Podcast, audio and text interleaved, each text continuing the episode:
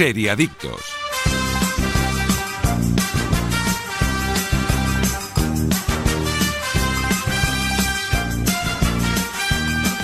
Hola, ¿qué tal? Muy buenos días de sábado, seriadictos y seriadictas, y bienvenidos un día más a vuestra cita semanal con el universo de las series, aquí en directo en Radio Marca, desde cualquier punto del país y también en cualquier momento desde la web o app de Radio Marca, en iVoox y Spotify. Hoy ya es 11 de marzo y arrancamos el episodio número 27 de la séptima temporada. Os está hablando Mark Vila y un día más estoy muy bien acompañado de los especialistas más especiales del mundo de las series. Ellos son Aida González y Daniel Burón. Aida, ¿qué tal? Muy buenos días. Hola, Daniel. Hola, guapos. ¿Qué, tal? la semana? ¿Todo bien? Muy sí, bien. Sí, bien. ¿Todo ¿No? controlado? Sí. El tiempo un poco loco. Sí, sí. Hace la sol, verdad. llueve. La Llueve, semana calor, pasada Hace frío. frío, congelado de calor. frío, esa época que, bueno, en fin. Bueno, eh, yo voy en bañador y abrigo de plumas encima. sí. Pues es, un- No me es una muy buena táctica, ¿no? Bueno, Para- aquí por las mañanas cuando compensar. venimos a hacer el programa vemos a, a gente con shorts y, y plumón, ¿eh? Confirmamos, que, que- confirmamos. Que, no es, no es descabellado. Totalmente. me vieron a mí el otro totalmente. día y dijeron, vamos a, vamos a imitarle. El influencer de Serie Adicto se llama Daniel Burón y también está otro influencer con nosotros, en este caso es eh, Jordi Moreno en el eh, control técnico. Hoy en el programa de series más importantes de todo el país vamos a analizar El Consultor, una serie de Amazon Prime Video creada por Tani Bas Gallop y interpretada por eh, Christoph Waltz como protagonista, que está dando mucho que hablar. El consultor o de Consultan. Venga, primeras impresiones. A mí me parece demasiado pretenciosa y te vende algo que luego no es. Hablamos de un jefe loco, ¿eh? Estando de acuerdo, me lo he pasado muy bien. Entonces, estoy. Bueno, estoy a medio, a medio gas. Sin ¿no? ser Pero un top series, Yo la recomiendo. es jugable, ¿eh? es disfrutona. Ahora pues hablamos del formato también que tiene, que también hace muy disfrutable esta también, serie, ¿no? exacto. Pues eh, sí, en unos minutos analizaremos El Consultor, esta serie de Amazon Prime Video con Christoph Waltz, ¿eh? el eh, gran Christoph Waltz. Pero eso no va a ser todo, porque también os vamos a traer las mejores recomendaciones, os contaremos las noticias más destacadas y, como no, pues todo ello también estará acompañado por los mejores patrocinadores. Así que, bienvenidos, que aquí arranca una nueva edición de Seriadictos. Estás escuchando Seriadictos con Marc Vila, Aida González y Daniel Burón. Oye, ¿qué de frutas y verduras de aquí tiene Aldi? Claro, casi toda nuestra fruta y verdura es de origen nacional, que cuantos menos kilómetros hagamos, mejor para el planeta y además está al mejor precio. Como las fresas, a solo 1,85 medio kilo. Así de fácil, así de Aldi. Soy ingeniero de puentes y caminos, y la verdad es que mi último puente es una obra maestra. Con vuelos desde solo 24 euros con Vueling, le pedí dos días a mi jefe y me llevé a la familia también. Vamos, así cualquiera se hace un puente. Con más de 95 destinos, móntate tu puente desde solo 24 euros con Vueling. Consulta condiciones en nuestra app o en vueling.com. ¿Arturo vais de camarero? Va a ser que sí. Pues ponme un colacao.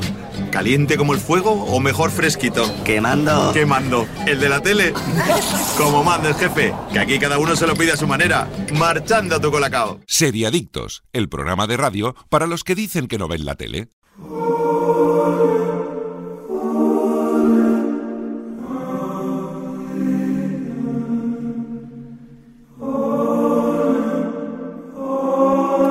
Sí, es sábado, pero también trabajamos con ah, las noticias más destacadas del universo de las series. Dani, vamos allá. La polémica no deja de girar en torno a la ficción de Sam Levinson en HBO The Idol.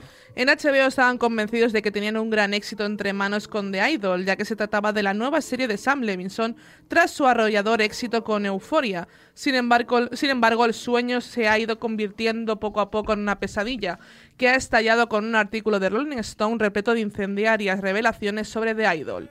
Desde que HBO diese luz verde a The Idol en, en 2021, prácticamente todo han sido problemas, pues en abril de 2022 se anunciaba que la directora Amy Seymour abandonaba la serie. Poco después se supo que la serie iba a tener que hacer frente a grandes cambios, señalando que The Idol estaba adquiriendo una perspectiva demasiado femenina. Ahora 13 miembros del equipo y el reparto de la serie han revelado que los cambios llevaron a que se tirase a la basura una serie casi rodada de un coste que podría haber alcanzado los 75 millones de dólares para que Levinson reescribiera por completo y la volviera a rodar. Levinson aprovechó tener el control absoluto para elevar la cantidad de sexo y desnudos. Un integrante de la serie no dudó en calificar todo este proceso como un desastre, mientras que otro afirmó que pasó de ser una sátira a aquellos que estaba satirizando. Sale a parda, ¿no? Sí, sí, y A mí, ahora me Sam Levinson, más. y tengo que decirlo, y Euforia es una de mis series favoritas, está en mi top 3 de mi vida de series favoritas, cada día me cae peor. ¿Por Porque qué? de verdad, no lo soporto. Duras declaraciones. Y, y no, obviamente, o sea, quiero más a David Ekele y ahora mismo que a Sam Levinson, pero porque David Ekele como persona me parece, pues Pero oye, pues no Más pasa coherente, ¿no? Pero O- las declaraciones no dejan de ser de gente anónima que ha trabajado en la producción, pero no sabemos qué ha ocurrido realmente. De ¿no? Sam Levinson se dicen cosas bastante, Ah, vale, vale. bastante, y no solo, eh, recordemos que ya tuvimos Sí, Barbie polémicas con la última temporada de, Euforia. De eh, que se fue em, Barbie Ferreira se fue de la serie por diferen- diferencias creativas, que es lo que se suele decir.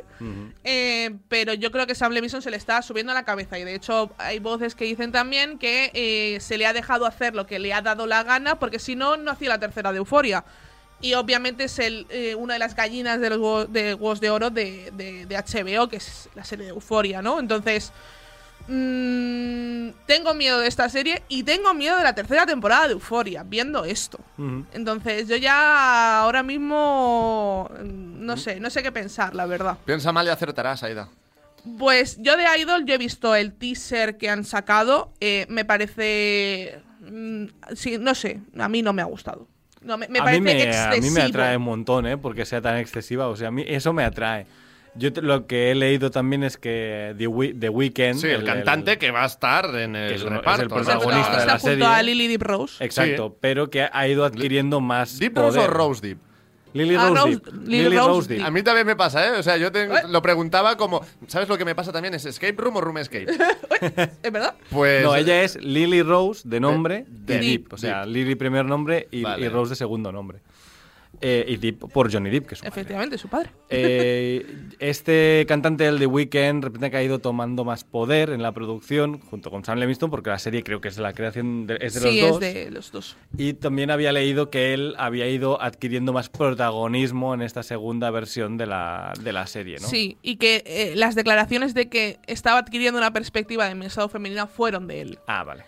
que me parece eh, unas declaraciones eh, un poco... eh, mm, ponte un puntito en la boca. De hecho, él contestó a Rolling Stone con una parte de un clip de la serie donde su personaje está con el personaje de Lily Rose Deep y les intenta entrevistar o intentan conseguir una exclusiva o algo así la gente de Rolling Stone. Y les ponen a parir en la serie. Pero un momento, a ver. Y contestó con el clip de esta, de esta parte de la serie que me hizo mucha gracia la forma de contestar, pero que creo que ya Como hay si como fuera un sticker de WhatsApp, ¿no? Sí, más o menos, ¿no? Colgó un vídeo de un minutito así que básicamente venía a decir como que Rolling Stone, que tenía 7 millones de seguidores, quería entrevistar a la chica que tenía 75 millones de seguidores en Instagram y el, el personaje de The Weeknd decía, a ver, vosotros lo estáis haciendo por vuestro propio interés, no para hacerla más famosa a ella, porque ella es más famosa que vosotros Claro, o algo ya así. está.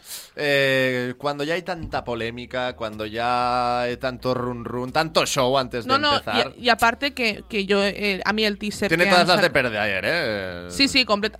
Yo no creo que tenga todas las de perder porque tienen no- grandes nombres detrás, pero a mí el ¿Y por qué teaser... HBO no daría publicidad a una serie que supiera que no va a HBO, la triunfar? pobre, no- parece que no sabe por dónde vienen las hostias, porque también tiene No, todo, el- todo, el- todo el, el, el, el, el mardeda de, de, de la Sisterhood, de Doom Sisterhood también. Sí, si es que le están mezclando las cosas. Pero el, el tema es la publicidad que le vayan a dar. Si le dan publicidad es que es buena. Si no le dan publicidad es que es mala. O sea, al final, por mucho que ya la, haya- la hayas rodado, lo que te interesa si quieres luego que la gente hable de ella bien o la gente no hable de ella, es darle o no darle publicidad. Ya lo veremos si le dan super, muchísima publicidad o la dejan como un estreno al que, bueno, ahí está, ¿no? A ver si la tratan como si fuera la Casa del Dragón o el de Last of Us, que son sus gallinitas de huevo de oro ahora mismo. Sí. O la tratan como otra serie que tenemos por allí. De hecho, eh, la idea de, desde HBO era que tomara el relevo de la Casa del Dragón.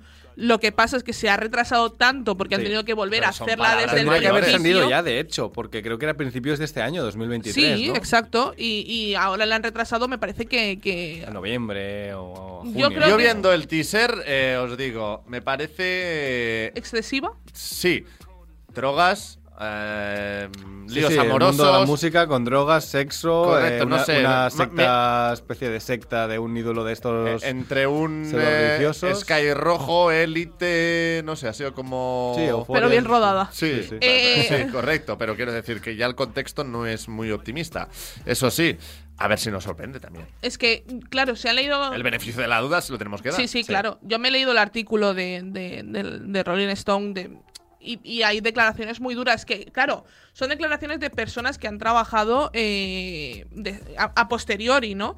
Pero escenas muy fuertes que se han barajado para hacer. Y, y no, obviamente no las voy a reproducir aquí. La gente tiene el artículo, lo puede leer, ¿no? Pero, Sí, sí, sí, pero son muy, ahí. son Yo muy duras. Entonces, a mí, sinceramente, una serie que se va a pintar de eso, a mí no me atrae, a pesar de que os digo, Sam Levinson me gusta mucho como creador y, y Bueno, y veremos. que veremos cuando se estrene si realmente esto no, es así. claro, por supuesto. Y aparte que yo la voy a, voy a ver el primer capítulo, Claro, no voy a decir, no, no voy a ver nada. Me voy a ver el primer capítulo y veremos. Y Mm. veremos a ver qué me vendes. Si veo que es el mismo tono de euforia, pues me quedaré. Perfecto.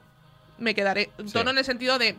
Obviamente, Euforia es una serie que con muchos desnudos y mucha sexualidad, porque también es una serie que trata sobre la sexualidad adolescente y es Exacto. normal. Está justificada dentro de la Absolutamente. serie. Está sexualizada porque también tiene un público al que, bueno, pues le tira, ¿no? Eso y me parece bien porque además HBO siempre se ha caracterizado por, Por esto. no tapar estas cosas. Y que al final es la- nuestra vida Claro, claro, real. claro. O sea, al final la, la gente no está en su cama con una sábana a medio cuerpo para él y una sábana arriba del todo para ella, La ¿no? En L. las series, en la L típica, ¿no? La gente está en su casa, pues en pelotas, pues lo normal, ¿no? Por lo tanto, a ver si realmente muestra la vida como es, como en Euforia, más o menos, que el tema de las drogas, ya sabéis que yo no eso no lo compro, o es algo excesivo y que se regodea en ello. Veremos. Vamos, vamos a darle una oportunidad. sí. yo le daré la oportunidad. A mí me apetece. También me ¿eh? genera dudas de Weekend, eh, lo siento. A mí también, a mí No, también, no, es el que más. De, hecho, eh, Lily Rose Depp es la única que no me genera dudas. Yo la he visto actuar en varios sitios y ella no actúa mal, pero no era la primera opción para esta serie, No. creo. Entonces, a ver qué tal también. La primera Hombre. opción era era la chica esta de la del gambito de, Sí. de dama, ¿no? Creo que sí. Creo que sí. Bueno, Pero no- eh, no recuerdo ahora. Por si hay algún oyente que no sabe qué canta de Weekend, vamos a poner también un, nada, un pequeñito corte de, de Weekend Venga. que estuvo en la Super Bowl hace también eh, tres años. Fue un drama absoluto, le vino muy grande el show del halftime show de la Mm. Super Bowl, pero eh, The Weeknd eh, eh, es este que estamos escuchando ya de fondo, que bueno, de música bien. No, a mí me gusta. bien A mí él me gusta como, ca- como, como artista musical, me gusta. Me parece que, es, que está muy bien. Y, Sí, su último disco, y su último disco es muy bueno. Pero bueno, veremos como actor. Sí, veremos. Como actor y como creador, porque en teoría la serie es medio suya. Entonces, a total. ver, a ver. Y aparte de eso, hay algunas declaraciones que a mí me han, me han chirriado, ¿no? Sí. Más que menos. Pues pendientes de la llegada de, de Idol, vamos a hablar ahora de un producto de Apple TV Plus. Es que ha salido el tráiler de Silo, de Apple TV Plus, que presenta otra ambiciosa adaptación de, eh, de ciencia ficción de saga tras la fundación. Apple TV Plus continúa esforzándose por ofrecer uno de los catálogos más cuidados del panorama del streaming actual. Y esta vez quiere hacerlo con su ambicioso proyecto Silo, capitaneada por el showrunner Graham Joss, doble ganador de Emmy por The Pacific y de la Tierra a la Luna. La serie de 10 episodios se basa en la trilogía de las novelas distópicas de Hugh Howey y nos narrará la historia de las últimas 10.000 personas del planeta Tierra, que viven refugiadas en unas instalaciones subterráneas para protegerse de los peligros del exterior. El cineasta Morten Tildum, nominado al Oscar por The Imitation Game, ha sido el encargado de realizar los tres primeros episodios y de dirigir a Rebecca Ferguson, protagonista de una intriga que, a juzgar por el tráiler, encuentra en su diseño de producción una de sus mejores armas para encandilar al espectador. Me llama más esta de A ver. a mí que la a mí es que de después Idol, de la pero- fundación me lo tienen que vender muy bien, sí, ¿eh? exacto. Y a ver si no es una de esas típicas series de cuatro pasillos allí, no. Instalación subterránea. Y tú, ya, es que he visto las estrellas cinco segundos, hijo. Eh, que, que pasa mucho, ¿eh? Esto en ciencia ficción. Y cuando el guion es bueno, ojo, no dices nada porque el guion es muy bueno. Pero cuando el guion es un poco pocho, pues ya no te quieres quedar a vivir en allí, ¿no? No juzgamos nada más que el tráiler. A mí Rebecca Ferguson también te digo, me vende, ¿sabes? Poco. No, todo. Ah, Todo, vale, todo. vale. Rebecca Pensaba que Ferguson. ya, ya te iba, ya te iba mía. a juzgar, por madre eso. mía, no, no, madre mía, por Dios. Eh, eh, Rebecca Ferguson es algo increíble. Así que, bueno, yo seguramente le, le vea el primer episodio. Le dé Sí, una y yo oportunidad. también. Pero también pasó con la fundación. Es yo decir, le di la oportunidad a la primera temporada y no quiero ver la segunda, ¿eh? En la fundación. no, yo la fundación le di la oportunidad a los tres primeros capítulos y dije, me bajo del barco. Yo era el que decía, el siguiente va a ser el bueno, ¿sabes? Todo el rato, eh, pero no. Te pasaba un poco como el Señor ¿No de los Anillos, los Anillos del poco- Poder, ¿eh? El siguiente va a ser el bueno. Exacto. Un poco, no sé, ¿no? Últimas 10.000 perso- personas de la Tierra metidas ahí, ¿no? A una milla de profundidad. La un poco isla. Fallout. Un poco los 100 también, Sí, ¿no? la, Sí. la isla, ¿no? Es la, la de Scarlett Johansson y. Sí, pero eh, allí sí que había que gente viviendo, clones, pero sí. sí que era un rollo así de Correcto. No sé, me- subterránea, Pues, ¿no? pues a mí me, me ha llamado la atención al menos ya este punto de partida. Claro que eh, veremos también cómo se desarrolla luego. Sí, claro, es que Mm. Yo es una serie que tampoco me, me llama la atención en sí, pero sí que es cierto que de ciencia ficción, eh, desde Apple TV Plus, tenemos también la, la serie sobre. Severance. Aparte de Severance, obviamente, pero tenemos también series como eh, la que trata sobre, es que no recuerdo ahora mismo el nombre, que trata sobre que los rusos son los primeros en llegar a la luna en vez de los Sí, estadounidenses eh, sí, y que eh, cambia la historia. No me acuerdo ahora. Hasta el no sé qué de la humanidad o algo así, y no, no recuerdo. For, for the algo de Mankind, sí, sí, ahora no me acuerdo, ¿eh? Pues esta serie trata sobre esto y vemos la luna y vemos cosas, no vemos es ciencia ficción un poquito más de bajo presupuesto, pero que está muy bien hecha. Entonces, viendo también productos así, yo, yo confío. Y la fundación en sí no está mal, pero se ve un poco el cartón piedra por detrás. Y es una cosa que a mí también me, me, me echó bastante para atrás. Para toda la humanidad. Aida. Para toda la humanidad. Que a mí esa serie me gusta mucho. De hecho, es una muy buena serie eh, que recomiendo aquí si tenéis Apple TV Plus. Es una serie que está muy bien. Eh, pero bueno, yo creo que, que tendremos que ver ahora cómo, cómo se desarrolla este proyecto, porque por el momento a mí no me lo han vendido comparándolo con la fundación. No es tampoco de los que más bombo haya recibido, ¿no? O- No, No, ha eh, salido el tráiler de golpe Sí, y yo no, ni conocía sin, que sin hacer mucho ruido. Que mira que normalmente siempre hay algún artículo, pues eso, de Mm. Hollywood Reporter, de Variety, etcétera, que te dice, ay, la próxima serie es Rebecca Ferguson, Claro. ¿no? Tal, o Apple TV, tal. Y aquí yo no había visto nada hasta el tráiler. Pero es verdad que Apple TV suelen ser bastante así también, ¿no? De repente De sale algo que no... pam, o sea, aquí la tienes. Sí, que no sabías, ahí un está. poco Amazon Prime, ¿eh? Un poco Sí, Amazon Prime, exacto. También Sí, es verdad. sí, sí. Método también es Amazon verdad. Prime. Que por cierto, empezado la segunda temporada de Carnival Row, esa serie que quedó medio paralizada por la pandemia y que ha terminado ahora con la segunda temporada en Amazon Prime. ¿Y o bueno, tal? que está terminando. La gente que vio la primera, que se ponga la segunda, que está muy bien. ¿Sí? ¿Sí? Yo he visto un episodio, pero me ha gustado, sí. Bueno, pues, Tenía eh, ese rollo de fantasía. Es muy chulo, mezcla un poco de, Lon- de Londres victoriano con fantasía de hadas No, está, y tal. yo, no la, yo no la he visto, ¿eh? No, no, no he visto la serie. O sea que tendría que ponérmela para... Cara de Levine y, y- y, em, ¿Cómo se llama? Orlando Bloom. Y hombre, Orlando pues, Bloom. Ojo al reparto, Uy, ¿no? Orlando, Orlando Bloom hacía como eones que no lo veíamos en ningún Pues aquí sitio, está muy ¿eh? bien, ¿eh? está carismático. La verdad, no sé qué le había pasado. Yo le contrataría siempre. Es que es me cae que bien. a mí me gusta, a mí me gusta Sí. mucho como actor. Yo creo que Sí, desde la como ha tenido un hijo con Katy Perry, a lo mejor se ha quedado en casita cuidando al bebé. Que ella estuvo se va de gira. Sí, yo creo que estuvo ocupado y ahora más o menos está volviendo. A ver si vuelve de verdad. No, a mí, a mí como a mí Orlando Bloom como actor me parece muy, muy bueno. tiene A dos mí- personajes ¿Peli icónicos. favorita de Orlando Bloom? Ah, pues hombre, el Señor de los Hombre, es que está Anillos. el Señor de los Anillos, pero no es una peli de Orlando Bloom. Bueno, ya. Yo la primera de Piratas del Caribe, Uf, seguramente, qué ¿no? buena. Es que Claro. Qué bien lo hace. Para mí es el papel de... Además, él va mejorando con las pelis, además. Sí, qué, buena peli, ¿eh? Mm, y sí, también sí. a mí también me gusta mucho eh, una que tiene con Ay, no recuerdo esta chica cómo se llama. Hoy estamos Aida y yo como... sí, venimos sí, la, eh, Mary Jane del primer Spider-Man. Es- pues no ¿La sé qué peli me dices. Sí, sí, Sí. pero no sé qué peli me dices. Eh, La, la buscaré. Sí, la buscaré y ahora os digo, Mm, porque No, no, no me suena, no me suena. Bueno, eh, pues nada, esto pinta bien, la verdad. Elizabeth Town.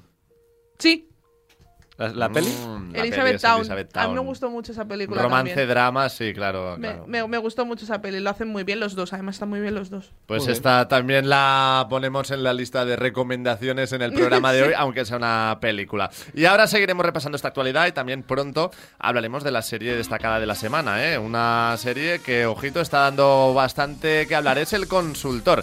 Pero antes también os queremos hablar de nuestro mejor aliado, Actimel, y es que Actimel ayuda a nuestro sistema inmunitario. Porque ¿sabías que Actimel lleva más de 30 años investigando el sistema inmunitario para encontrar la fórmula más completa?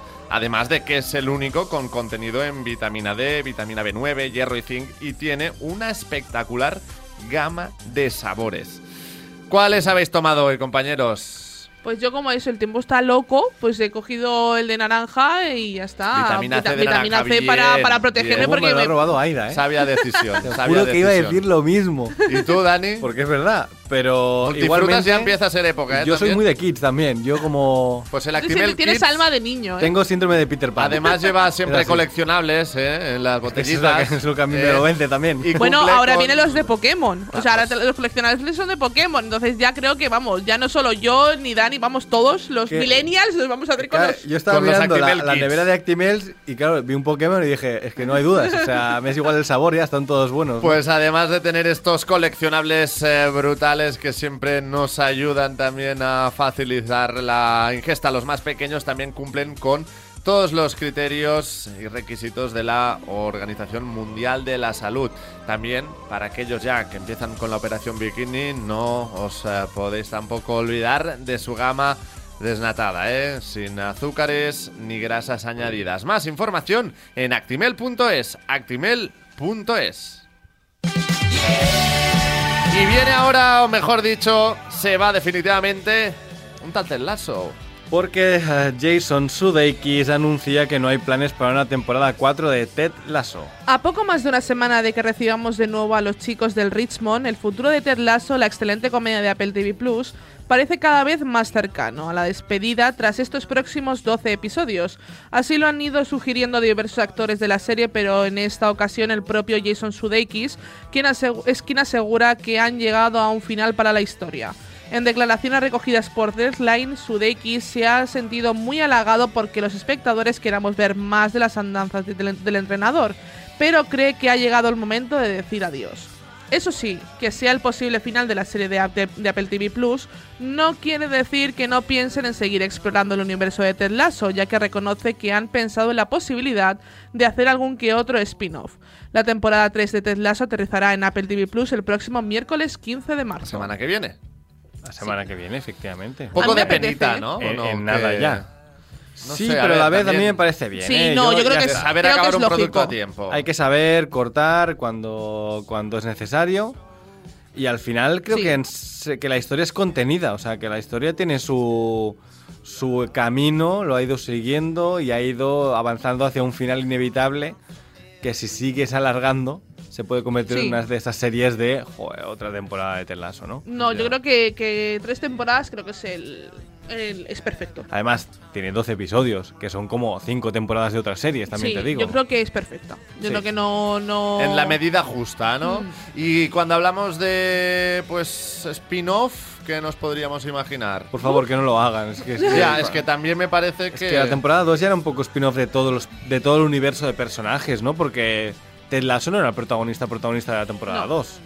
No. Entonces, ¿para, ¿para qué vas a hacer un spin-off? Si acaso quítate el personaje de Ted Lasso, la sigues llamando Ted Lasso, de vez en cuando viene y coges a otra gente, ¿no? Mm. Yo... Te pones un bigote falso a Jason Sudeikis y venga de vez Normalmente en cuando. soy poco partidario de cualquier tipo de spin-off. No eres Ah, spin-off. No. Hay algunos, como la Sí. Casa del Dragón, que dices bien. Es que La Casa del Dragón no es un spin-off No, per también. se, porque al final no deja de ser...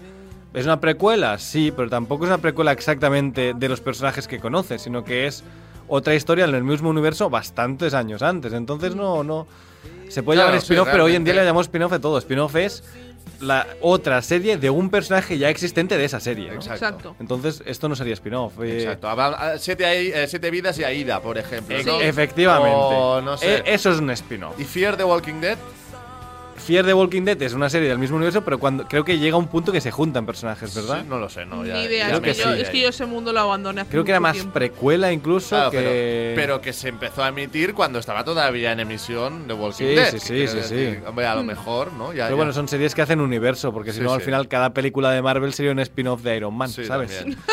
Que- o de los Si Vengadores. partimos de aquí. sí, Pero sí, claro, sí. no dejan de ser pelis y otros personajes del mismo universo. En este caso, un spin-off. Yo creo que la serie tiene entidad. El problema es llamarla Ted Lasso, que te va a joder la experiencia si se va eh, Jason Sudeikis. Porque mira que tiene personajes protagonistas. Pues sí. Sí. El jugador de fútbol, la novia, el otro entrenador, el... eh, La, los la, jugadores la, nuevos, la- la, la direc- jefa. la jefa, que me encanta, que aparte va a ser presentadora de, de los eh, de Eurovisión este año. Ah, sí, Sí, Qué una bueno. de las presentadoras de Eurovisión va a ser ella. El Liverpool. Barbas también. El Barbas que ya tuvo su propio Sí, episodio. en increíble, increíble, mejor. Por eso. Que al final no deja de ser, bueno, pues continuad con Ted Lasso Universo y os quitáis a Ted Lasso y contad lo que queráis del equipo de fútbol. Bueno. La llamáis Pero- Richmond eh, Fútbol Club y ya está, ¿no? Y ya, A mí, a mí es una. Por lo menos a mí me gustaría darle el cierre ya y que. A mí es una serie que me gusta mucho. Para mí es un poco safe place. Es como. Sí. Es un sitio que te sientes seguro y que, bueno. pues- Oxitocina a mí, ¿no? Bueno, la gente que quiera más Ted Lasso o ese humor o ese, ese mundo tiene la de Tirape sin filtro en Apple TV, que es de los mismos creadores y que tiene, es un poco Ted Lasso. sí. De hecho, si me dijeran que es del mismo universo, me lo creería, ¿no? Porque al final no deja de ser el mismo humor, el mismo drama.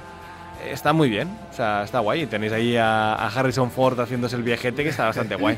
Bueno, pues Está- la está chulo. temporada 3 de Ted Lasso aterriza en Apple TV Plus el próximo miércoles 15 de marzo y la cuarta ya directamente no llegará en ningún momento. Vamos a acabar el repaso a las noticias de hoy con algo que llega a Amazon Prime Video. Por fin vuelve la, maravillosa señora Maisel, que ya tiene fecha de estreno para su quinta y última temporada en Amazon Prime Video. Amazon Prime Video ha desvelado la fecha de estreno de la temporada 5 y final de la maravillosa señora Maisel, que aterrizará en la plataforma el próximo 14 de abril y ya podemos ver un primer teaser. Compuesta de nueve episodios, ese tramo final de la serie nos presenta a Mitch lista para avanzar en su carrera como por la fama tras la epifanía en la última escena de la temporada 4. Así la cómica interpretada por Rachel Brosnahan se verá más cerca que nunca del éxito, pero aún estará muy lejos de ello. El reparto principal de la maravillosa señora Maisel cuenta con Brosnahan, Tony Shalhoub, Alex Borstein, Marin Hinkel, Michael Zegen, Kevin Pollack, Caroline Aaron, Reid Scott, Alfie Fuller y Jason Ralph. Antes de empezar a desgranar la señora Maisel, cada vez que leo, que leo Maisel me sale Masiel. Y Masiel es. eh, Maciel es otra cosa. Otra cosa y otra persona, totalmente diferente. Pero, eh, Se contadme. entiende, se entiende la confusión. No he visto. Que te lo cuente Aida porque es la... O sea, yo siempre le agradezco a Aida que me hubiera obligado a ver la señora Maisel. Pues es cuéntame, una maravilla. Por favor, deleítame, Aida. Tienes que ver, eh, tienes que verla. Es que es que es, es un- es una comedia, para mí es una de las comedias más perfectas que he visto nunca. Porque mezcla muy bien el drama y la y la y la comedia, pero es un humor muy ácido, porque ella es un tiene, es muy irónica y aparte ¿Cuál es el punto de partida? Perdón. Pues básicamente, eh, Mitch eh, tiene una familia perfecta, vive en la Upper East Side eh, con, en un piso justo York, encima de sus 60, hay padres en los años decirlo. 60 y tiene una familia judío. perfecta. Sí. Y entonces, pues bueno, el marido llega un día y le dice que se ha enamorado de su secretaria y que la deja. ¡Oh! Con dos niños. Vale, me quiere sonar. Y es una. eh, Eso es chica- borracha como Y una- ella se va borracha con una cuba Como a era hacer borracha stand-up como- comedy. Eso, eso, creo que sí que habíamos hablado. Y es enseña verdad. los pechos en medio de los de, de- de la de esto de los años 60, una Claro, mujer claro, y la claro. encierran. Y se vuelve un icono feminista, entre comillas, y una gran eh, stand-up comedy, bueno, actriz de, de, de sta- de stand-up comedy, no sé cómo se llama en español. Y aparte se. Sí, eh, micro abierto, ¿no? De, de Sí. ponerte en el escenario y ahí charlando con el Stand-up micro. comedy, yo creo que todos sabemos. Exacto, lo que es. y vemos como el De personaje de, de Alex Borstein, que es su, su eh, manager, Mm. eh, pues bueno, la ayuda a crecer durante todas estas temporadas, ¿no? Y como ya al principio lo oculta para que no se entere su familia, y es, es porque, claro, su familia es una familia de bien, su padre es Porque profesor hacen de Pares de mala universidad. muerte también, que no, Exacto. no es famosa, ¿no? Y a mí la verdad es que es una serie que me gusta mucho y que es... Esto sí que es mi sitio seguro. Yo entro en esta serie Sí. y me olvido. Es, es, es maravillosa. Sí, y, mezcla y- muy bien el drama de serie de toda la vida de drama con una comedia brillante que de hecho es el creador es el creador de la bueno la creadora es Sí. Amy Sherman Paladino es la creadora de las chicas Gilmore. Y para esos fans de la- o, fa- o la, la gente que vio las chicas Gilmore en su día y recuerda ese humor es que la gente habla igual. O sea porque mi novia Noelia que es muy fan de, de señora Maisel también se puso las chicas Gilmore desde el principio. Y claro yo lo he ido pillando pues de fondo no es que la gente habla igual que en la serie, idéntico. Esta chica escribe así y tiene una forma de hablar rápida, muy de Nueva York. eh, es, es imaginativa, es divertida. Mm, Creo que todos los chistes hacen gracia Sí. en toda la serie.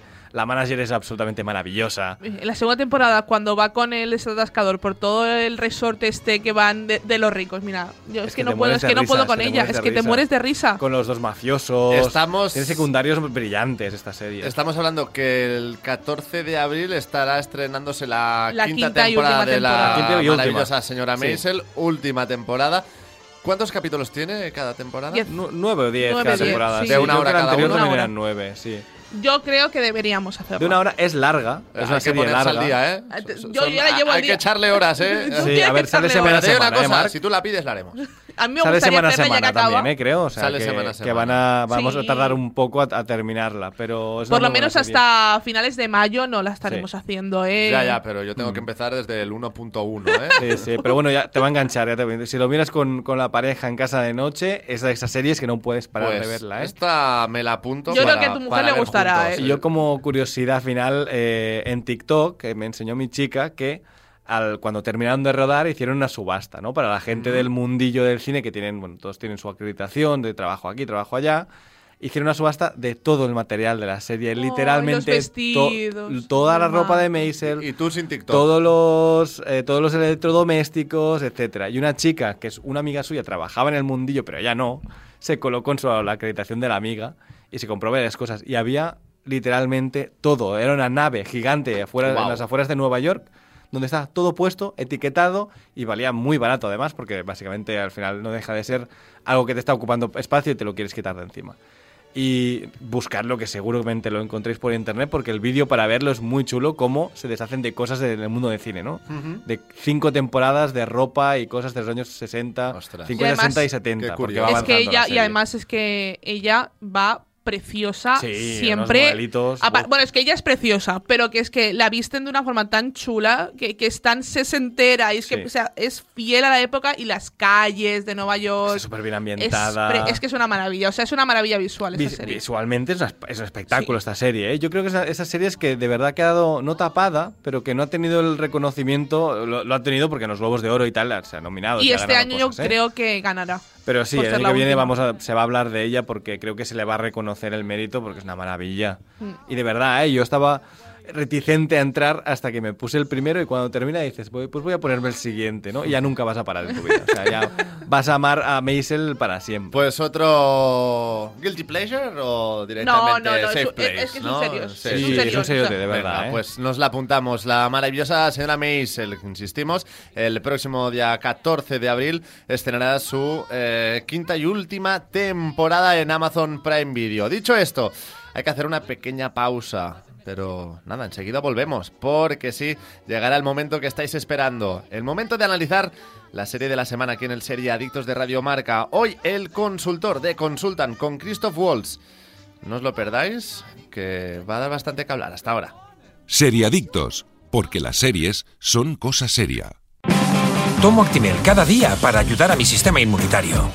Y claro, también por nuestra hija, para que vaya al cole preparada para darlo todo y más.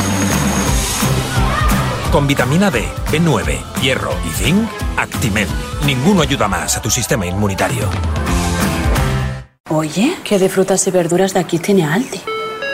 Claro, casi toda nuestra fruta y verdura es de origen nacional, que cuantos menos kilómetros hagamos, mejor para el planeta y además está al mejor precio. Como las fresas, a solo 1,85 medio kilo. Así de fácil, así de Aldi. Soy ingeniero de puentes y caminos, y la verdad es que mi último puente es una obra maestra. Con vuelos desde solo 24 euros con Vueling, le pedí dos días a mi jefe y me llevé a la familia también. Vamos, así cualquiera se hace un puente. Con más de 95 destinos, móntate tu puente desde solo 24 euros con Vueling. Consulta condiciones en nuestra app vueling.com. Estás escuchando Seriadictos con Marc Vila, Aida González y Daniel Burón.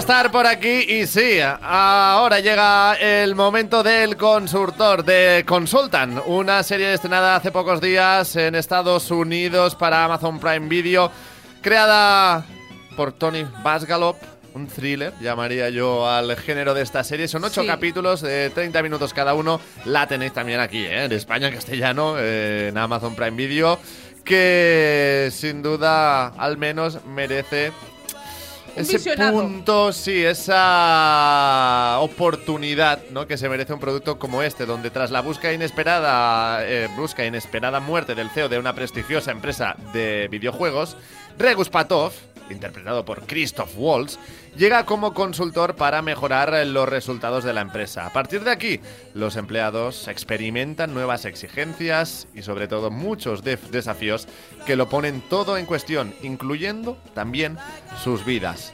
Para ayudarnos con el análisis de esta serie, está hoy con nosotros Alberto González, crítico en Vandal Random. ¿Qué tal, Alberto? Muy buenos días. Muy buenos días, ¿qué tal? Muchísimas gracias por invitarme y encima para hablar de una serie tan buena, tan especial y tan particular como, como esta. Es un placer. El placer es nuestro, Alberto. Y mira, de todos los adjetivos que acabas de decir o con los que acabas de calificar el consultor, de consultan, yo me quedaría con el de particular, ¿no? Es algo totalmente diferente a lo que estábamos acostumbrados a ver hasta ahora. Y así en líneas generales, Alberto, no sé qué te ha parecido a ti. Pues la verdad es que mm, si tuviese que clasificarla o calificarla de una manera, diría que es embriagadora. Es decir, es una serie que una vez que te pones a verla y entras en su juego, ¿no? Este juego, pues propio me has dicho, ¿no? De, de un thriller, de una serie que mezcla muy bien eso de eh, qué va a pasar en el siguiente episodio, cómo me van a sorprender, llega a veces incluso a recordarme, salvando las distancias, un poco al, al fardo de los ¿no? De qué puede llegar a pasar ahora, cómo pueden retorcer más la- las tramas o de qué manera me puede mm, sorprender este personaje tan atípico, tan extraño, tan retorcido como es el que interpreta eh, Christoph Waltz. Bueno, yo podría estar de acuerdo con Alberto, pero no. O sea, estoy de acuerdo en muchas cosas, ¿eh? O sea, es una serie que te atrapa desde el minuto cero, yo lo admito. O sea, yo me vi cuatro episodios del tirón pretendiendo ver uno. Son ¿Vale? cuatro, o sea, los capítulos son Ocho- media hora cada media uno. hora y son ocho capítulos. Antes he dicho que hablaríamos del formato y es perfecto, porque el formato es ocho episodios de media hora cada uno. Hmm. Duran lo que tienen que durar, ni más ni menos. Y es verdad que yo me puse, ah, voy a verme el primero unos días antes, ya si ya no voy a última hora viendo toda la serie. Y acabé viendo la mitad de la serie y al día siguiente me vi la otra mitad, literal. O sea, me, me la he visto en dos días. Pero eh, el personaje de Regus Patov no me parece ni tan interesante. Creo que plantea un montón de incógnitas que no sabe resolver y que se quedan muchísimas cosas al aire y que creo que ni la serie sabe explicar. Y que Christoph Waltz. eh, es que Christoph Waltz, en un papel de Christoph Waltz, escrito y dirigido Hombre. por Christoph Waltz. O sea, es mí- que Christoph Waltz ya me está cansando. Lleva años, pero años, con un piloto automático de soy un tipo de, del este de Europa y pongo mi acento y, suerte, ¿sabes? A mí me ha gustado la actuación y la interpretación ver, es- de Christoph Waltz, pero da un poco de al final gribilla, pero tú dices, bueno, pues toma mis 15 días y me voy a otra ha empresa, ¿sabes? conseguido, Y ya está, ha no conseguido lo que quería conseguir con su interpretación, que es generarnos esa sensación de Mira, hay algo que hace muy incomodidad, de, de- de- de frustración con un jefe loco. No, Sí, porque para- yo... a mí sí me- a mí- para mí conmigo sí lo ha también. conseguido. Pero, pero vosotros eh, entráis en el juego ese de eh, no, no, no puedo irme de esta empresa. ¿no? Sí. Como yo, Por- yo ente- toma mis 15 días, me pilló el paro y me piro. O sea, Estás- adeu. estás en- estamos en Estados Unidos. Estamos en Estados. Unidos, pero estamos en una industria que me parece que no es acertada para la serie. La de Pues los en la industria videojuegos. del videojuego, que pues será que no hay empresas de videojuegos en el mundo como para que tú no apliques a otra empresa random para pagarte el alquiler el mes que viene, ¿sabes? Yo en eso sí Y que que encima son empatizo. gente que cobran, cobra bastante bien. Yo en eso sí que empatizo, ¿ves? Yo, en- yo en eso de no irme de la empresa, yo por ejemplo, la- la- el personaje Elaine, el personaje, uno de los personajes principales con Craig- junto con Craig, eh, yo con ella empatizo bastante. Porque Sí, sí, no, yo actú- con- yo actúa, con ella bastante, pero en ese aspecto no, ¿eh? Es que actúa de forma, por ejemplo, hay una escena que es del primer capítulo, si no me equivoco, en el que de- le dice a todos los que están teletrabajando tenéis una hora para estar Sí. aquí y si no llegáis Para estáis, abso- volver, exacto. estáis absolutamente Que deja la despedidos. silla de ruedas fuera, que me parece maravilloso. Es Porque que- es lo más cruel que he visto Porque nunca, Elaine, ¿eh? le- Elaine está como para abrirle y dice, es que si le abro estoy, estoy, Estoy jodida fuera porque estoy fuera. Sí. Es que yo hubiera actuado igual.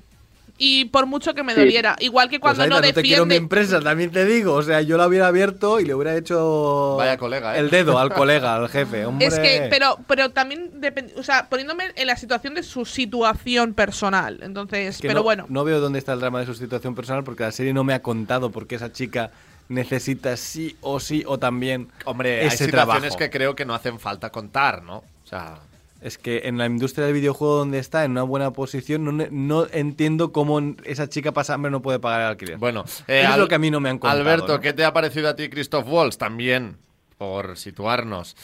Hans Landa en Sí, eh. Inglorious Bastards o el Dr. King Schultz en eh, Django Claro. desencadenado. o, que, o en Django, claro.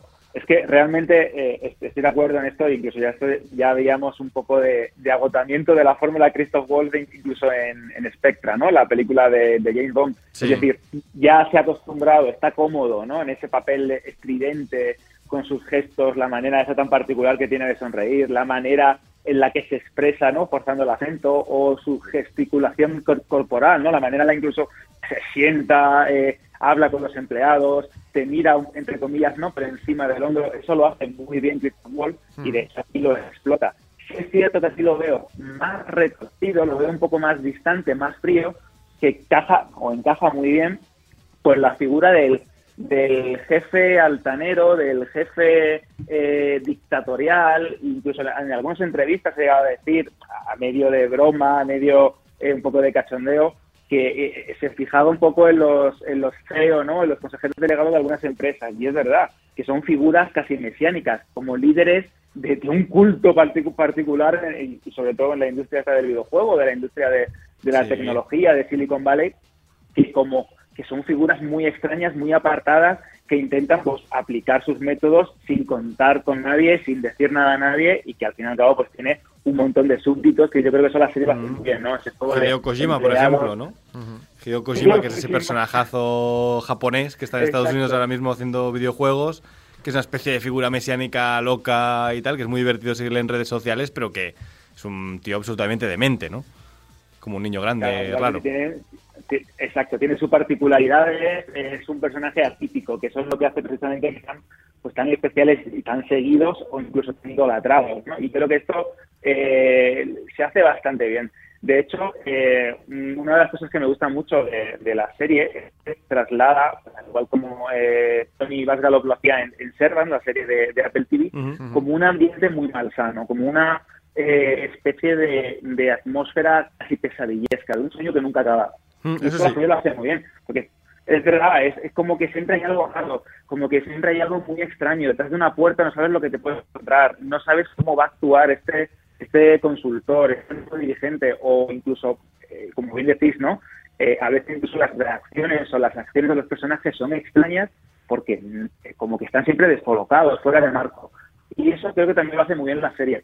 Luego sí es cierto que hay como unas lecturas que podemos hacer un poco más, ¿no? En, temas más profundos, casi intrínsecamente propios de la sociedad estadounidense, con el tema del culto al trabajo, eh, como la esclavitud laboral o el crunch, ¿no? Tan tan habitual en, en la industria del videojuego se puede presentar de diversas formas y a veces pues extrañas, retorcidas. No sé, yo creo que en la serie sí es cierto que estoy muy de acuerdo con lo que decís, hay veces que no sabe explicar o que resuelve algunas tramas o incluso algunas eh, líneas argumentales, por queremos llamar así de una manera muy torpe, o no las resuelve, las deja en el aire, pero cuando toca según qué teclas y es capaz de darle eh, un poco de juego o de forma a ese universo de la tecnología tan snob, snob, ¿no? tan eh, especial, tan de delante de un escritorio con oficinas guays y todo, creo que ahí también bastante bien. Es cierto que no es eh, ni mucho menos no el, el- el eje de, de la serie, pero esa atmósfera tan buena creo que le, que le sienta muy bien a la serie y que la hace muy especial. El resto de actores, ¿qué? Hombre, tenemos a Alex Wolf por aquí también, conocido. Y la chica me sonaba Sí. también, no sé de dónde era, pero también la había visto yo. A mí el, el problema de, que tengo con la serie es, es son, son dos. Que los actores no me acaban de convencer, sobre todo los secundarios. Y que para mí la idea se desinfla. Ah, ya sé, la chica es la amiga de Sidney Sweeney en The White Lotus temporada 1. Ah, amigo. Pues a mí lo que, lo que me pasa es que las- la idea se desinfla. La idea es muy buena, eh, te la envuelve de un misterio que luego no sabe resolver.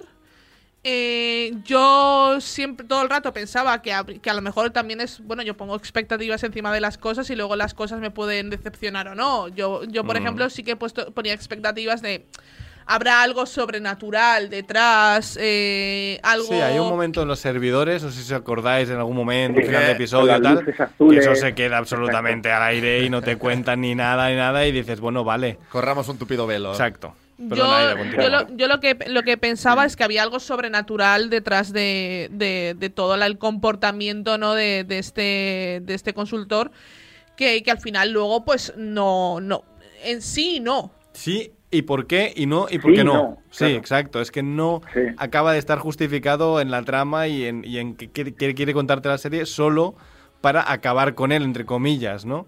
Que eso es verdad que está muy bien planteado, ¿no? Lo de las escaleras, por no hacer nada de spoilers, ¿no?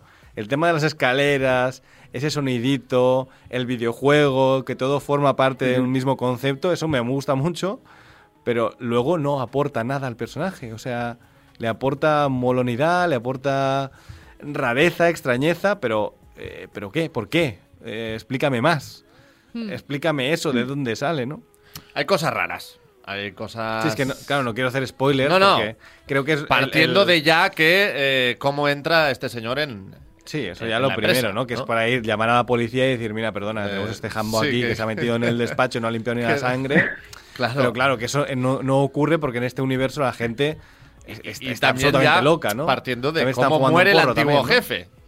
Sí, pero eso, bueno, me parece guay, ¿no? Es un arranque Sí, chulo. ¿no? Pero que ya no es algo tan pero por ejemplo el final que le dan al, a la persona que se encarga de asesinar al jefe que no para no Bueno, que hacer es un chistito final, digamos, sí. Eh, el chiste final Sí. me gusta Sí, Y- a mí también me hizo gracia. Y también creo que la serie, por lo que. no- yo creo que es.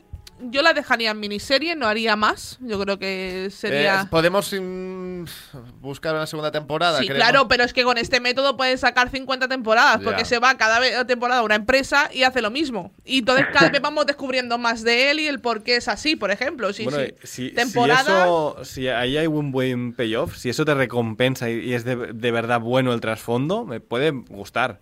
El problema es hasta qué punto puedes alargar no, esto, pero por ejemplo, si a mí la Además, te han siguiente temporada. algo que dices, bueno, servirá para algo, pero no te, la, no te han explicado por qué, ¿no? A mí si la siguiente temporada me explicaran eh, más sobre esta sobre sobre esta persona y a lo mejor hicieran unos em, o sea, unos flashbacks o lo que sea para poder explicarme pues cómo surgió todo o cómo empezó este señor a hacer esto o lo de la chica que vemos en la primera temporada También queda al aire, sí, que queda al aire, rusa. pues digo, vale, Sí. ok, me- tienes mi interés Claro.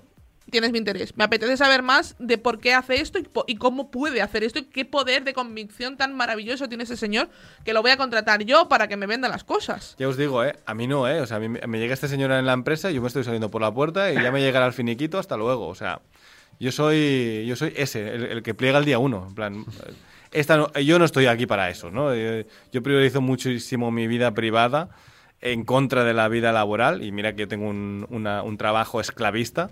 Pero ya, ya hay límites, hay límites y a mí me llega un señor y me, me sopla en la oreja y digo, bueno, o me huele, ¿no? luego. Te huele. Sí, te Y huelo te allí. vas a tu casa Te porque no huele, hueles bien. Me huele allí, le pego un puñetazo que, que no te va a volver a oler. También te digo. Que no vas a poder a, a volver a oler nada, porque Claro. te voy a dejar el tabique que va a aparecer eso, ¿no? Efectivamente, efectivamente, Te ya te lo digo. Hay, hay límites, ¿no? Que yo creo que alguno puede soportar. También es verdad que se- si me lo han puesto en otra empresa en Estados Unidos, te diría, bueno, vale, pero en el mundo del videojuego tampoco Claro. me ha enseñado lo que es el crunch bien mostrado, ¿no? Que el crunch, eh, Ai- Aida, tú lo puedes explicar bien, creo, también. No, prefiero, o sea, no, no sé Bueno, exactamente a lo que te refieres. El, el crunch en los videojuegos básicamente es el que nos sí. queda poco tiempo ah, para sí, acabar sí, un sí, bueno, videojuego. sí, la, la deadline, Eh, exacto. Exacto, y aquí no se va Exacto. ni Dios hasta que no terminemos. Hasta que y se el, termine. Y el problema es que ocurre una- un factor social eh, in- interno, ¿no? De la propia empresa, de la propia sociedad que se crea entre los trabajadores, que es el yo no me voy a levantar el primero porque entonces quedo mal Ah, delante de mis claro. trabajadores.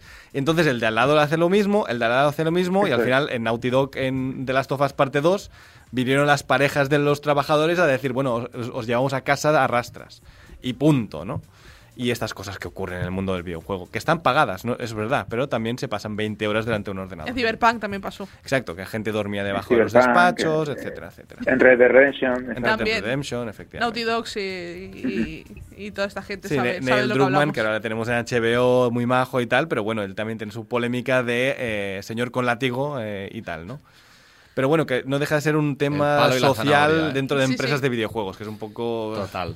Bueno, Sí. es una serie que una serie que vais a recomendar, el consultor A ver, yo de por lo que dura, sí. Sí, pero al yo... también Claro, A ver, antes que You, Jugona, por ¿no? ejemplo, ¿no? O sea, Es disfrutona, es disfrutona, la serie es disfrutona. Antes que una de, esas- de estas basuras de Netflix que no sabes que, que no que no Hombre, valen antes para que nada. You te diré, ¿eh? Mm, Bueno, Yo quiero You- decir, o sea, esta serie eh, es un, o sea, se merece tre- todos los globos de oro del mundo comparada con You, o sea, quiero decir. A ver, sois también a veces un poco exagerados. Yo lo siento, pero yo míos. sí, yo sí. No sé, yo You a lo mejor la veo ya algo más hecho. Si esto fuera Ya. Eh, tendríamos tres consultores más que vendrían a hacer lo mismo. Bueno, entonces- espérate, tiempo al tiempo, Sí, porque tiempo no sabemos tiempo, si habrá Pero- segunda temporada o no, ¿vale? Que, que también ya, ya sería. Pero en fin. no, he puesto yo porque la hicimos hace Sí, nada, ¿no? correcto, Pero sé, una, una sé, de sé. estas que no te aportan nada, yo creo que al menos esta te aporta el, el pasar el buen rato con este ambiente que ha dicho Alberto que crea, ¿no? Este ambiente malsano lo consigue todo el rato. Bueno. Desde el primero al último capítulo. Pues eh, para ir acabando ya este análisis de el eh, consultor, mm, Alberto, vamos a ponerle notas, vamos a valorar la serie eh, del 1 al 10. Va, Alberto. Del 1 al 10. Yo creo que es una serie de 7, 7 y medio. Una serie que está bien hecha, que tiene una buena estructura, tiene pues un actor muy carismático, una trama muy interesante, como decíamos, ¿no? Una atmósfera muy particular, sus giritos, eh, no es demasiado larga, su dura- la duración de los episodios creo que es excelente, por si te apetece verte un día, dos, tres, sin que te resulten muy cansinos y acabes en, en ese bucle de quiero ver más, pero ya como que empiezas a desconectar, ¿no? Del, del, del atracón propio de la- del mundo del streaming a día de hoy. Sí. Que yo creo que un 7, 7 y medio. Creo que es una serie notable, decente, muy decente, muy entretenida y como bien habéis dicho, muy superior si lo comparamos con las medianías que suelen llegar, pues eso, a plataformas como Netflix, a incluso Prime, Prime Video o, o otras similares. ¿Te pongo el 725? Venga, 7, Ni pa' ti ni pa' mí. Perfecto. Aida. Un seis y medio. Me quedo con el seis y medio. Sí, o sea, estoy de acuerdo con todo lo que ha dicho Alberto, literal, pero le pongo un seis y medio. Pero estoy totalmente de acuerdo, o sea, no cambio ni una coma. Sois de verdad, amigos ¿eh? en lo que decís, pero no las notas. Bueno, Es que no soy muy de notas Exacto. tampoco, ¿eh? Yo en las notas también las pongo un Claro. poco a voleo. Pero sí, sí, o sea, estoy totalmente de acuerdo. pues yo me voy a quedar con el 7. Creo que, que, es- yo el guion lo valoro siempre muchísimo, Sí. ¿eh? Por encima de casi todo, entonces... Y también valoro que sea algo diferente, porque Y eso también, También. lo valoro, claro. no, no, no nos la engañemos. originalidad creo que es válida. De hecho, el primer episodio lo dirige el director de WandaVision, Matt Sí. Jackman. Sí, que, Matt bueno, sí. exacto. Es que así como en otras series dices, ah, mira, me recuerda tal, o tengo la referencia de. No, en esta sí que te esta- cuesta encontrar un poquito. Correcto, co- Es original, ¿eh? O sea, Que sí, que sí, sí, me cuesta visualmente encontrarle. siendo algo muy plano, muy... ¿Con o sea, algo cuál puedes equipararla? Pero A mí no se me ocurre así ninguna comparación tampoco. Ahora mismo no me hagas pensar. Pero es que como tiene ese elemento extraño que no hemos querido comentar en todo el programa y tal, tendría que encontrar alguna cosa con ese elemento, ¿no? Pero bueno, el, el rollo- el- este rollo de, de WandaVision, de no sé qué está ocurriendo exactamente, lo tiene, por ejemplo, Sí. ¿no? En que fin, hablábamos de ella. Alberto González, compañero de Vandal Random. Un placer tenerte por aquí en el eh, Seriadictos de Radio Marca y ya lo sabes, esta es tu casa. Cuando quieras, vuelve a visitarnos. Un abrazo. Muchísimas gracias, un abrazo muy fuerte, ha sido un placer. Adiós. Hasta Alberto, luego, hasta Alberto. luego. Gracias. Adiós, un abrazo. Seriadictos, el programa de radio para los que dicen que no ven la tele. Soy ingeniero de puentes y caminos, y la verdad es que mi último puente es una obra maestra. Con vuelos desde solo 24 euros con Vueling, le pedí dos días a mi jefe y me llevé a la familia también. Vamos, así cualquiera se hace un puente. Con más de 95 destinos, móntate tu puente desde solo 24 euros con Vueling. Consulta condiciones en nuestra app. Oye, ¿qué de frutas y verduras de aquí tiene Aldi?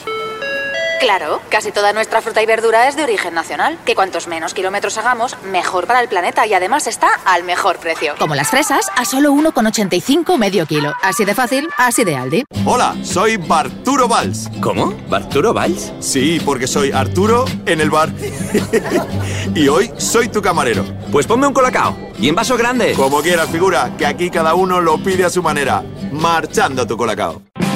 Tomo Actimel cada día para ayudar a mi sistema inmunitario. Y claro, también por nuestra hija, para que vaya al cole preparada para darlo todo y más. Con vitamina D, B9, hierro y zinc, Actimel. Ninguno ayuda más a tu sistema inmunitario. Estás escuchando Seriadictos con Marc Vila, Aida González y Daniel Burón.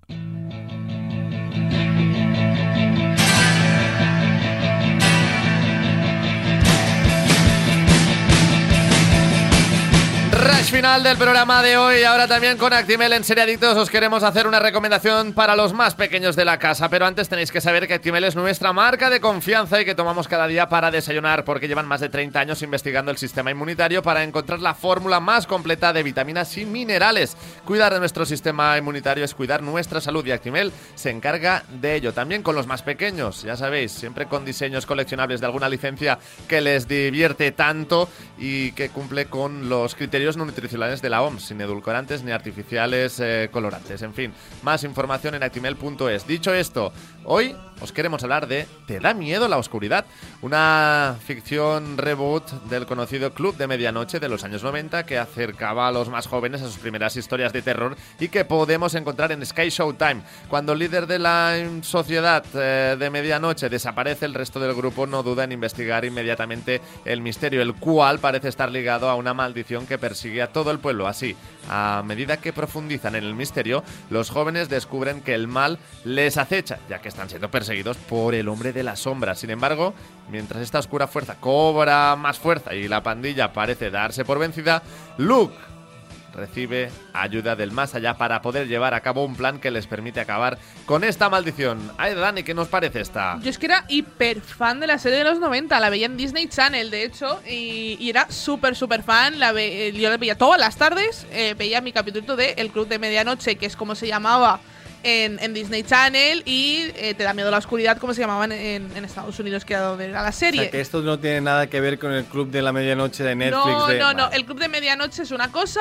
y Te da miedo la oscuridad es otra, que O sea, se en quedaban en, España Disney se llama el club de medianoche, pero en realidad se llama Te da miedo la oscuridad. Eh, efectivamente, Correcto. que era pues una serie chicos, hermana pero- a, a Pesadillas, que también la daban en Antena Claro. 3 los sábados por la mañana, que yo era, vamos, mi Fanática, cita, ¿eh? mi cita de la Fanática. semana. Bueno, pues en fin, esta es nuestra recomendación de hoy para los más pequeños, ¿eh? ¿Te da miedo la oscuridad?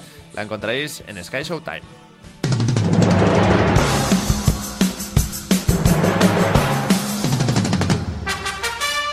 Y ahora ya toca marcharse y cerrar el programa de hoy. Que seáis todos muy felices, que paséis un fin de semana brutal. Gracias, Daniel Burón. Gracias, chicos. Muchas gracias a ti también, Aida González. Muchas gracias a todos. Gracias a Jordi Moreno, que ha estado un día más en el control técnico y sobre todo muchas gracias a todos que habéis estado al otro lado, en directo o en cualquier otro momento del día. Es todo por hoy. Volvemos el próximo sábado con más noticias y series, pero mientras tanto, hacedle caso a Super Ratón.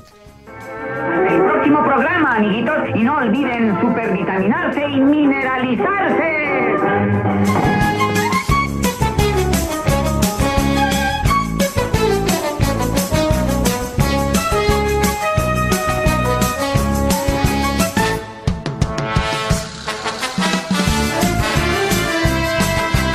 Seriadictos, un programa producido por 30 segundos para Radio Marca.